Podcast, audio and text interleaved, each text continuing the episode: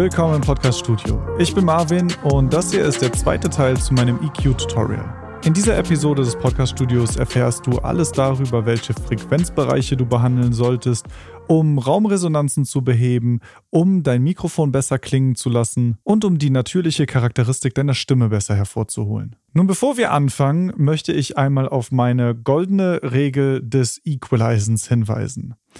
Und die ist eigentlich ziemlich simpel. Wenn du einen EQ benutzt, dann immer mit einer Absicht. Das bedeutet im Umkehrschluss, wenn du keine Probleme mit deiner Aufnahme hast, wenn du keine Probleme hörst, dann musst du auch kein EQ benutzen.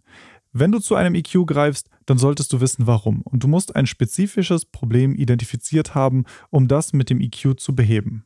Wie man das macht und in welchen Frequenzbereichen man vor allem welche Probleme findet, darüber spreche ich in der heutigen Episode. Ich habe Hörbeispiele vorbereitet, die du dir anhören kannst und an denen ich dir genau zeigen kann, was du am besten in welchem Frequenzbereich tust.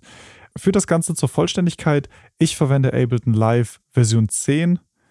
Ich benutze von Isotope Ozone 9 den parametrischen Equalizer. Was das bedeutet, weißt du nach der letzten Folge. Falls du noch nicht gehört hast, dann fang vielleicht bei Teil 1 an. Folge ist verlinkt in den Shownotes und in der Beschreibung. Und ich habe im Vorfeld von mir ein Sample aufgenommen, in dem ich einen Text vorlese und an dem Beispiel ich dir zeige, welche EQ-Einstellungen was verändern. Doch um mal von vorne zu beginnen, wir gucken uns jetzt mal das ganze Frequenzspektrum an und wollen das in verschiedene Bereiche einteilen.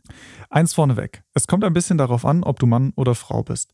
Männer haben meistens eine etwas tiefere Stimme und Frauen haben eine etwas höhere Stimme, was bedeutet, dass sich die Frequenzbereiche bzw. das, was wir darin tun, ein bisschen verschieben können.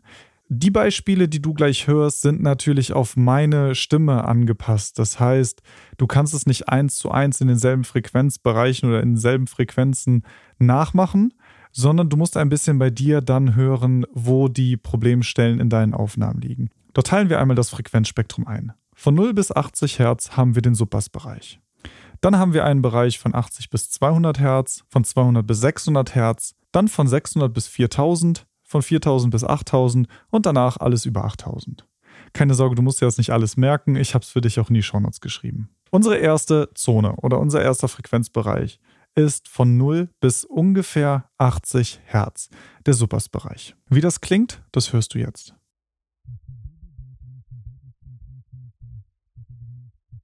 Wie du vielleicht hörst, sind da unten im ganz tiefen Bassbereich nicht allzu viele Informationen enthalten.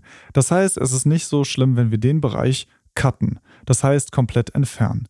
Dazu nehmen wir einen Equalizer und benutzen einen sogenannten High-Pass-Filter. Ein High-Pass-Filter bedeutet, dass alles, was darüber liegt, also alles höhere, einen Pass bekommt, also weiter klingen darf und alles darunter wird abgeschnitten. Ich empfehle dir also einen High-Pass-Filter bei 80 Hertz zu setzen mit einem 24 dB Slope. Das bedeutet die Kurve, die du in den Equalizern immer hinten runterfallen siehst, wie steil die eigentlich sein soll. 12 dB ist eigentlich eine relativ sanfte Kurve und alles darunter bei 48 dB hast du schon einen ziemlich vertikalen Schnitt. Jedenfalls kannst du in deinem Equalizer also auswählen, was für eine Art von Filtertyp du benutzen willst. Wähl Hypers Filter aus. Bei Slope, das siehst du, dann kannst du einstellen, wie steil deine Kurve, mit der du schneidest, verlaufen soll. Stell da ungefähr 24 dB ein. Je nach Schritten, die du in deinem Equalizer hast, kann sich das auch ein bisschen unterscheiden. Stell da 24 dB ein. Ein Cut bei 80 Hertz zu setzen ist gut, um Störgeräusche in den tiefen Frequenzen zu entfernen. Das sind vor allem Geräusche, die dabei entstehen, wenn du das Mikrofon während der Aufnahme anfasst, weil du es vielleicht verstellst, also wenn ich das Mikrofon hier berühre und dann ein bisschen hin und her bewege, oder vielleicht während du dich bewegst, bist du aus Versehen einmal dagegen gestoßen. Kann natürlich auch sein, dass du mal gegen den Tisch stößt oder in einem Nachbarraum irgendwo was runterfällt oder auf den Boden gesetzt wird. Aber alle diese tieffrequenten Störgeräusche kannst du du gut entfernen. Nur vielleicht fragst du dich, warum 80 Hertz? 80 Hertz ist für mich ein guter Punkt, alles in den tiefen Frequenzen zu entfernen, ohne Einfluss auf deine Stimme zu nehmen. Das heißt, selbst wenn du eine sehr tiefe Stimme hast mit sehr viel Bassanteilen, kannst du problemlos unter 80 Hertz alles entfernen, ohne dass man es deiner Stimme anhört. Über 80 Hertz, und das ist etwas, was ich im Internet oft lese, dass empfohlen wird, bei 120 Hertz einen Cut zu setzen, finde ich, macht die Stimme schon ein bisschen dünner. Die nächste Zone ist bei 80 bis 200 Hertz. In dieser Zone entstehen die meisten Raumresonanzen. Und das hörst du, dass im Hintergrund deiner Stimme sich Resonanzen verstärken. In diesem Beispiel hörst du, wie das klingt. Solo war sehr reich sehr absonderlich. Und seit er vor 60 Jahren plötzlich verschwunden und unerwartet zurückgekehrt war. Wir wollen jetzt mal suchen, in welchen Frequenzen wir am ehesten diese Raumanteile hören, wenn du eine Aufnahme mit sehr viel Raumresonanzen hast. Dazu klicke ich in meinen Equalizer einen beliebigen Punkt und ziehe den ein bisschen nach oben. Dabei hilft mir die Einstellung Q. Wie du dich erinnerst, Q steht für Quality und du kannst hier entscheiden, wie schmal oder wie breit deine Equalizer-Kurve verläuft. Wir wollen die relativ schmal halten und weit nach oben ziehen, also wirklich mal die Frequenz um 6 dB, 8 dB anheben und dann einmal durchs Frequenzspektrum gehen. Und dabei hören wir, wo diese Resonanzen am stärksten sind. Wenn du dir das Ganze nicht so zutraust, weil du denkst, hey, ich höre die Raumresonanzen nicht so richtig raus, ich kann mich nicht entscheiden und ich habe Angst, dass ich irgendwie was an meiner Aufnahme kaputt mache. Klar, verstehe ich total. Was ich dir empfehlen kann, ist, dass du vielleicht einfach mal übst. Fang mit kleinen Cuts an. Nicht zu viel dB. Mach mal 1 dB, vielleicht 2 dB und halte deinen Q relativ hoch, damit du eine schmale Kurve hast. Damit machst du wenig an deinem eigentlichen Aufnahmematerial kaputt, aber kannst mal hören, ob du es besser findest als am Anfang. Das meiste ist ausprobieren. Also trau dich ruhig. Setz, wie gesagt, am Anfang einen High-Pass-Filter, dann geh zwischen 80 und 200 Hertz mal hin und booste ein bisschen, um zu hören, wo sich Raumresonanzen verstärken, wo es besonders unangenehm klingt und das cuttest du einmal raus. Setz nicht mehr als ein oder zwei Punkte. Mehr sollte man eigentlich nicht brauchen. Wenn man merkt, man muss zu viel cutten oder die Aufnahmen sind so schlecht, dass man ständig mit dem Equalizer Frequenzen anhebt oder Frequenzen absenkt, dann sollte man darüber nachdenken, ob man nicht neu aufnehmen möchte, denn mit einem Equalizer alles zu reparieren funktioniert auch nicht. Ein kleiner Tipp dazu noch, du kannst deine Equalizer-Bewegung, also Frequenzen, die du dir rausgesucht hast, auch solo schalten. Das bedeutet, du hörst den ganzen Rest deiner Aufnahme nicht, sondern nur diese einzelne Frequenz, die du gerade anhebst oder absenkst. Und du kannst so sehr genau hören, ob du zum Beispiel gerade Raumresonanzen hörst, ob du Fehler hörst oder ob du vielleicht an der falschen Stelle bist. Da solltest du ein bisschen abwechselnd ausprobieren, also zwischen Solo schalten und zwischen gesamte Aufnahme hören. Der nächste Bereich dann ist von 200 bis 600 Hertz. Hatte man im Auenland nicht aufgehört, sich über ihn zu verwundern die Reichtümer, die er von seinen Fahrten mitgebracht hatte. In diesem Bereich haben wir die Möglichkeit, nasale Stimmen zu korrigieren. Es liegt auch ein bisschen daran, ob man sein Mikrofon zum Beispiel genau auf den Mund gerichtet hat, ob man es eher von unten ein bisschen auf die Nase gerichtet hat oder von oben Richtung Brust und Kehlkopf. Je nachdem, wie man aufgenommen hat, überwiegen die Bassanteile oder die höhenlastigen Anteile und deine Stimme klingt vielleicht ein bisschen anders. Jedenfalls kannst du zwischen 200 und 600 Hertz das korrigieren. Ich würde dir empfehlen, du markierst dir erstmal einen Punkt im Equalizer, stellst einen relativ weiten Q ein, senkst das Ganze mal um 1, 2 dB ab und hörst mal, ob es besser klingt. Als Tipp, du kannst mal für Männerstimmen ungefähr bei 300 Hertz anfangen, bei Frauenstimmen würde ich mal so bei 400 Hertz anfangen und dann vergleiche einfach mal, was besser klingt. Der Bereich von 600 Hertz bis 4000 Hertz ist ein Bereich, den wir etwas ignorieren können. Denn in diesem Bereich sind relativ wenig Fehlinformationen, außer du hast ein sehr, sehr schlechtes Mikrofon oder du sitzt in einer wirklich leeren Lagerhalle, in der einfach alles schallt. In beiden Fällen solltest du aber neu aufnehmen. Waren mittlerweile zu einer Legende im Auenland geworden. Und allgemein glaubte man, was immer die alten Leute auch reden mochten.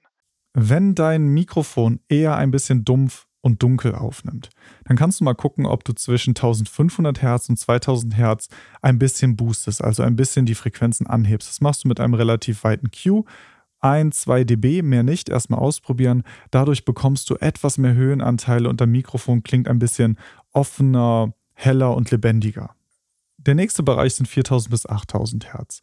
Und in diesem Bereich finden wir alles, was schrill und klirrend und irgendwie in den Ohren wehtut. Das können Geräusche von der Nase sein, von den Zähnen. Pfeifen, wenn du Holzzähne hast und du pfeifst beim Reden, findest du das meistens in diesem Frequenzbereich. Oder auch da, wenn du zum Beispiel gerade krank warst und deine Nase ist noch ein bisschen verstopft und pfeift ein bisschen, findest du sowas alles dort. Dass der Bühl von Beutelsend voller Stollen sei, in denen sich Schätze häuften. In diesem Bereich finden wir aber auch die S-Laute. Und S-Laute sind etwas, die sehr stark herausstechen in Aufnahmen, vor allem wenn man es dann am Ende hört, und sehr störend sein können. Es hängt ein bisschen vom Sprecher und von der Stimme ab. Manche haben einfach von Natur aus stärkere oder betontere S-Laute. So ungefähr zwischen 5000 und 8500 Hertz sitzen die meisten S-Anteile. Und die kannst du dir da raussuchen. Ich würde dir empfehlen, dass du mal bei 5000 Hertz anfängst und dann mal langsam hochgehst und mal darauf achtest, während du sprichst und du kannst vielleicht auch zum Testen einen Satz mit besonders vielen S-Lauten einsprechen, wo der Hauptanteil der Frequenzen an deinen S-Lauten liegt. Und den Teil schneidest du raus. Achte darauf, dass du nicht zu sehr an der Klangfarbe deiner Stimme änderst, dass du nicht zu sehr den Höhenanteil und das Luftige, das Lebendige an deiner Stimme herausnimmst, denn das kann dir in dem Bereich schnell passieren. Aber du kannst durchaus versuchen, mit ein, zwei Cuts die S-Laute etwas zu entfernen. Es gibt dafür auch spezielle Plugins, die heißen DSer. Die machen nichts anderes als in einem definierten Frequenzbereich eben automatisch diese S-Laute absenken. Ähm, das kann ich dir empfehlen, da sprechen wir aber in einer anderen Folge noch drüber. Und ansonsten kannst du das gleiche aber auch mit dem EQ machen. Okay, der letzte Bereich wären dann tatsächlich 8000 bis 20.000 Hertz und wie du dir schon gedacht hast, passiert in dem Bereich auch relativ wenig.